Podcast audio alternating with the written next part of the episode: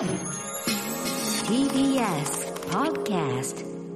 キニマンス塚本二木と農場桃子がお届けしています。明日のカレッジ。この時間はネクスターズルーム。今日のネクスターはアメリカの精神医学の巨匠と言われるハリー・スタック・サリバンの個性という幻想を翻訳されました。ご自身も精神科医の安倍大樹さんですよろしくお願いしますよろしくお願いします。よろしくお願いしますはい、あの安倍さんのご本というかそのえっ、と翻訳訳された、えーご本あの2年前ですかね「レイシズム」という本を翻訳されて、はいでちょっとその頃ねあのまあブラックライブズマターとかそういう人種差別問題がすごくこうあらわになってた当時だったので、すごくこうあの私自身もあの関心を持って、え精神科医をしながら翻訳家ってどうやなんかすごいなと思ったんですけれど。今日はですね、あの安倍さんの、えー最新最近の翻訳書についていろいろお話を聞いていきたいと思います。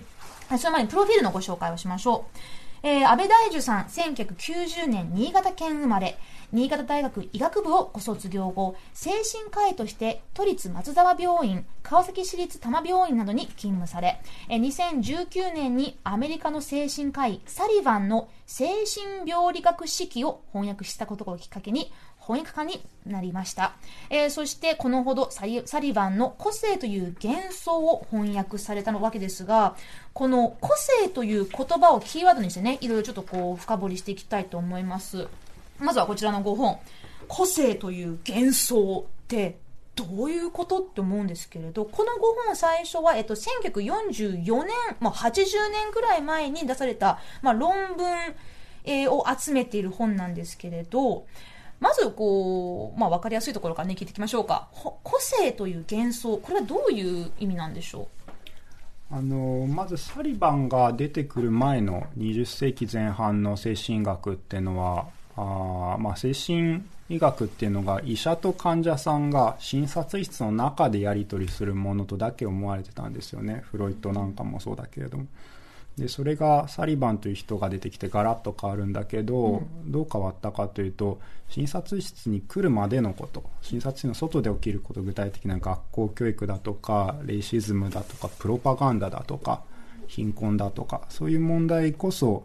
精神疾患のまずうん前提条件としてあるんじゃないかということを言って彼が出たことによって精神医学の守備範囲がぐっと広くなったんですよね。で、うん、個性という幻想という言葉につながるのはここからなんだけれどもそういうふうにある程度人間を大きく捉える時社会の中での人間集団というようなことを考える時、うん、一人一人の個人差っていうものは私たちは日常生活で感じるほどは実は大きくなくなっていくんですよね。例えばなんだけどプロパガンダのようなものには誰でも知らず知らずのうちに影響されちゃうし、学校教育で身についた考え方の癖っていうのはみんなあるものだしレイシズムにさらされさらされることがあれば誰でも傷つく、そういうふうにその大きく見た時に個性っていうものが消えていってしまうような場面っていうのが数多くあってそういうところをまずうんしっかり分析するっていうことが精神疾患の予防だとか社会を前向きに変えていくときに大事なんじゃないかっていうことをサリバンは言いましたね。それまではその精神疾患というものはあくまでその人の問題その人の精神的なトラブルで、まあそのまあえーななん何かの療法だったり何かの治療で解決、まあ、治療するものだとされていたけれどいやその背景そもそもその人がそういう、まあ、疾患や病気になってしまった背景には社会の影響があるということをまず提唱したのがサリバンだったんですか？そうですね。何かあー妄想であるとか幻聴であるとかっていうそういういわゆる個人の症状って言われているものが実はかなりの部分その人の生活背景であるとか対人関係まで遡ることができるよっていうことを初めて説得力を持って提示できたのがサリバンでしたね。それは彼がラジオとか映画っていう現代的なマスメディアが出てきた時代に生きた精神科医だったからっていう側面もあるかなとは思います。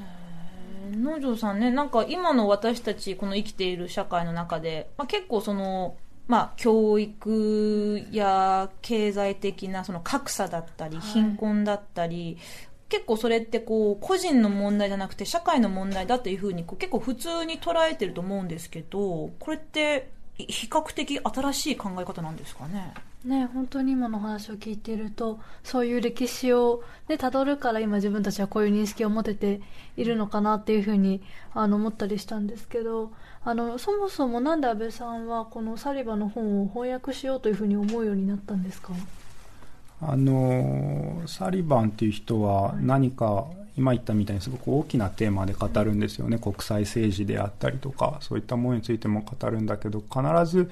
自分自身のパーソナルな部分と絡めながら話すことができる人でそれは彼自身がとても人口の少ない田舎の出身だったり同性愛者だったりするんだけれども、その自分自身の出自と社会みたいな大きな話を行き来してるのがとても、うん、なんていうのかな、あの、すごく説得力を生んでるなと思うんですよね。それは個人の話しかしないっていうのでもないし、社会の話しかしないっていうのでもないんだけど、そのどこにこれは別の話だってするとか、これはつながってるってするかが、今生きていて物事を考えたり見たり聞いたりしてる中でうー、何かこの人の文章にしっかり取り組むっていうことは自分にとってためになるなっていうような思いがあって翻訳してますね。なるほど。確かにこうなんか社会の中での自分がどう生きるかとかどう考えるかっていう方向感覚って、うん、なんかそういうところからなのかなというふうにちょっと思ったりしたんですけどこれはそのお医者さんになってから翻訳活動を始めたんですそれともずっとやっていて両方そのお医者さんになることとという感じなんですか？そうですね。僕は翻訳をするようになったのは医者になってからですね。僕はちょっとまあいろいろな理由があってあの大学を出てすぐあんまりこう誰々先生に教わるっていうよりはあの割と一人で精神科医をやらざるを得ないような状況に置かれててなのでなんかこう100年前の人なんだけどこの人をこう師匠のようにしながら。だからあのメンターみたいな感じですよね、はいえー、そんなその前世紀に生きてた人が書いた本とか残した論文とか研究でも今に当てはまるものってたくさんあるんですか？そうですね。逆にこの人とかはこうメディアっていうものが世に出てきた瞬間を生きてるんですよね、はい、映画っていうのものがみんなが映画を見るようになった時代とかラジオの電波がみんなに届くようになった時代を生きてるし初めてプロパガンダが組織的に作られた使われたあの時代を生きてるからそれが当たり前になった私たちよりもむしろビビッドにあこれが出てきてこれは変わったっていうのを生き生きと感じているように思います、ね、確かにね。今サリバンさんがこのもう TikTok だの インスタだの Twitter だのっていう時代見たらどう思うかね気になりますけど。あとあのサリバンは同性愛者だっていうふうに言ってましたけれどこれも20世紀初頭のアメリカで、うんうん、あの同性愛者であることをまああまり隠していなかったっていうことは結構当時としてはうん、どうでしょうめず珍しかったんですかね。あのほとんどいなかったと思いますね。あの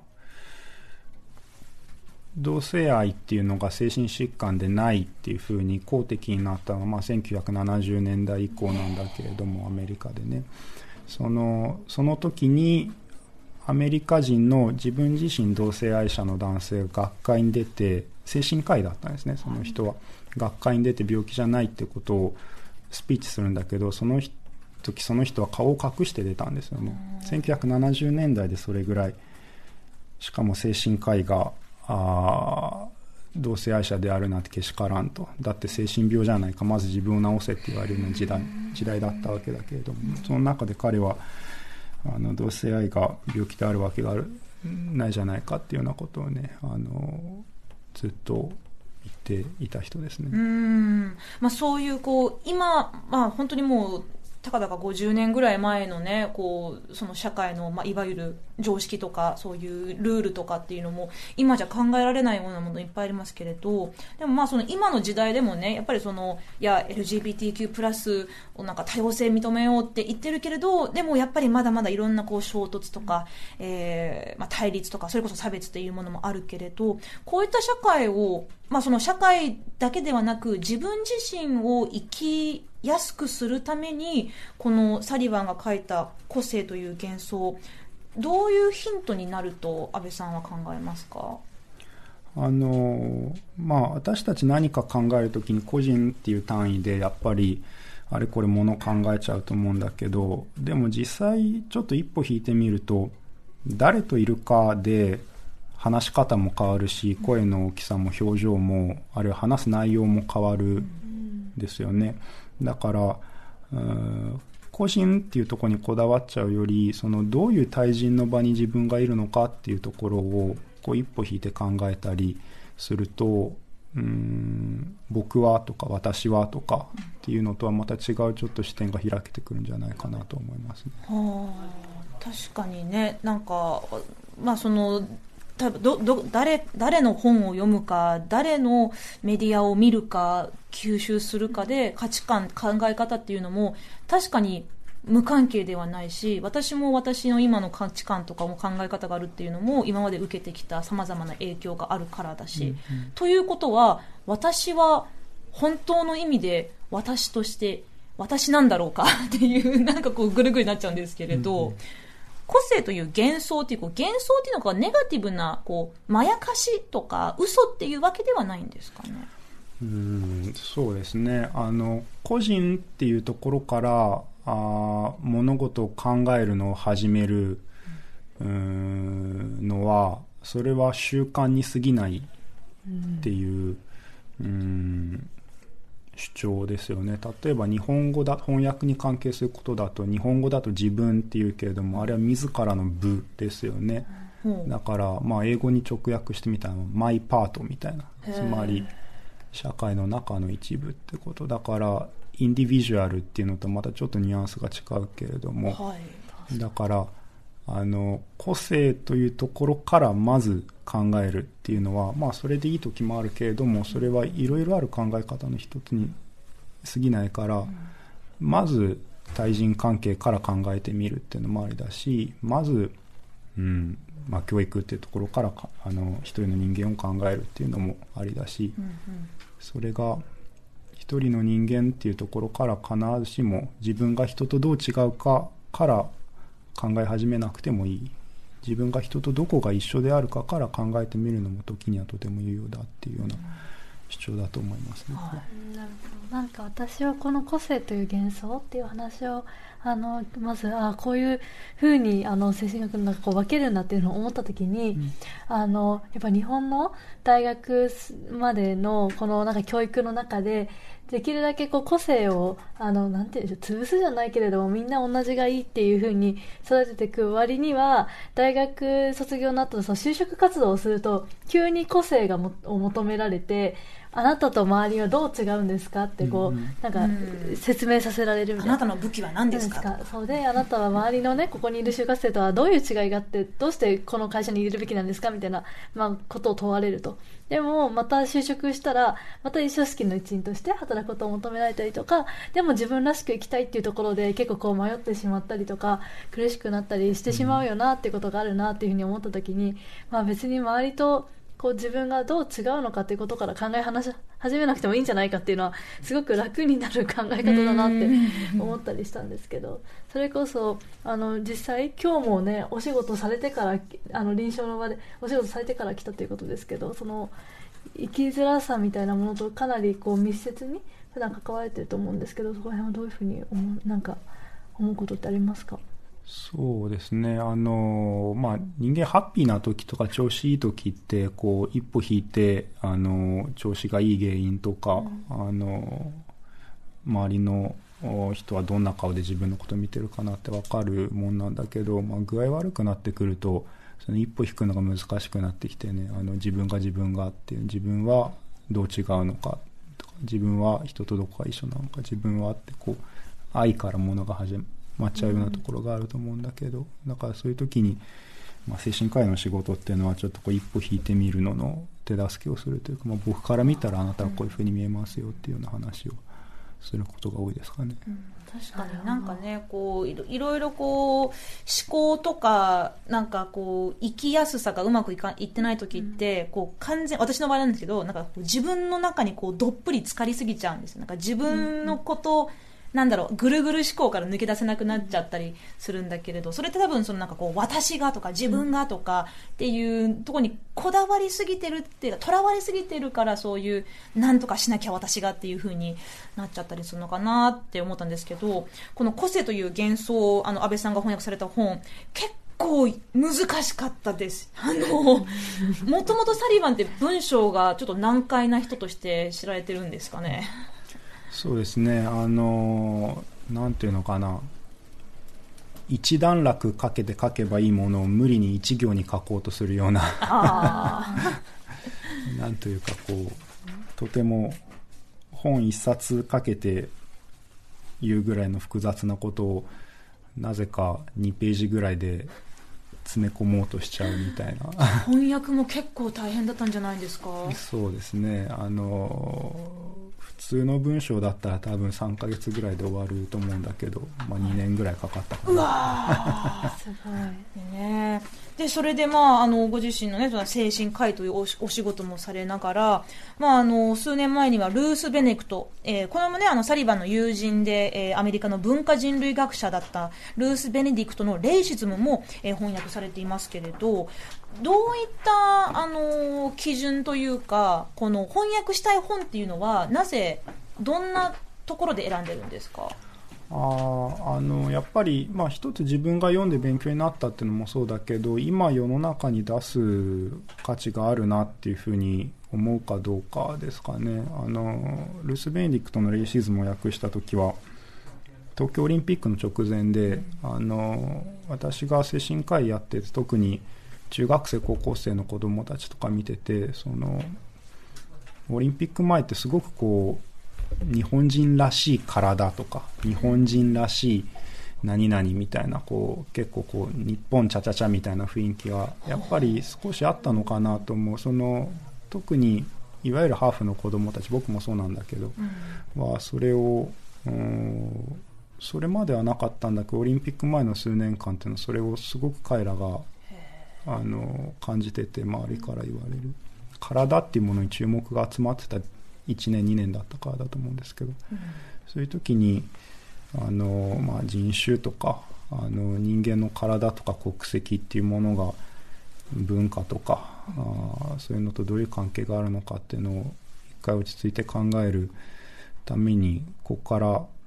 議論の第一歩としてこの本を世に出すの価値があるなと思ってあの本を出しましたね。うーんなんかその、まあ、人種差別であったり同性愛者、まあ、セクシャルマイノリティ差別であったりあとはまあ本当にもういろいろな、ねこうまあ、社会問題この番組では扱ってるんですけど、やっぱりこう私とか農場さんとかもねなんかこう結構自然にでもこれってやっぱり社会全体で考えていかなきゃいけないよねって結構なんかもう決まり文句のようにこうなんか締めてるとこあるんですけれどそうかそういう考え方もやっぱりこうこの時代にたまたま生まれてでまあそういう趣旨の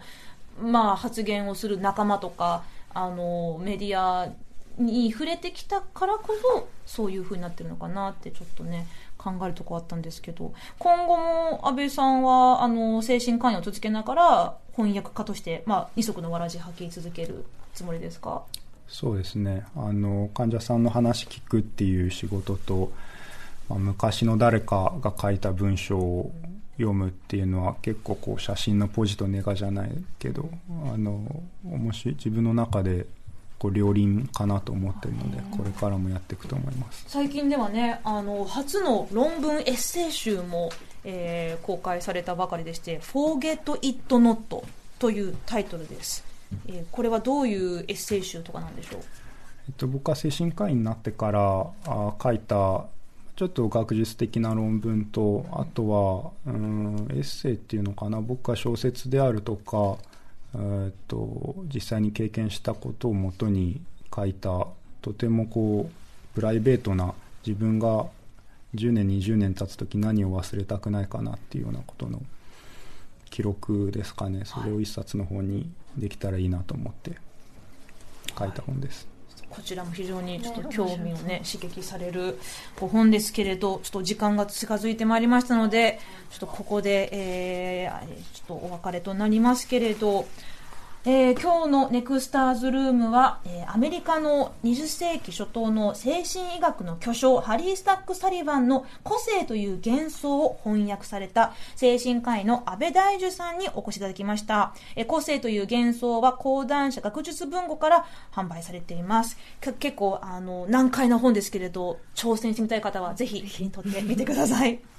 安倍さんどうもありがとうございました。ありがとうございました。ありがとうございました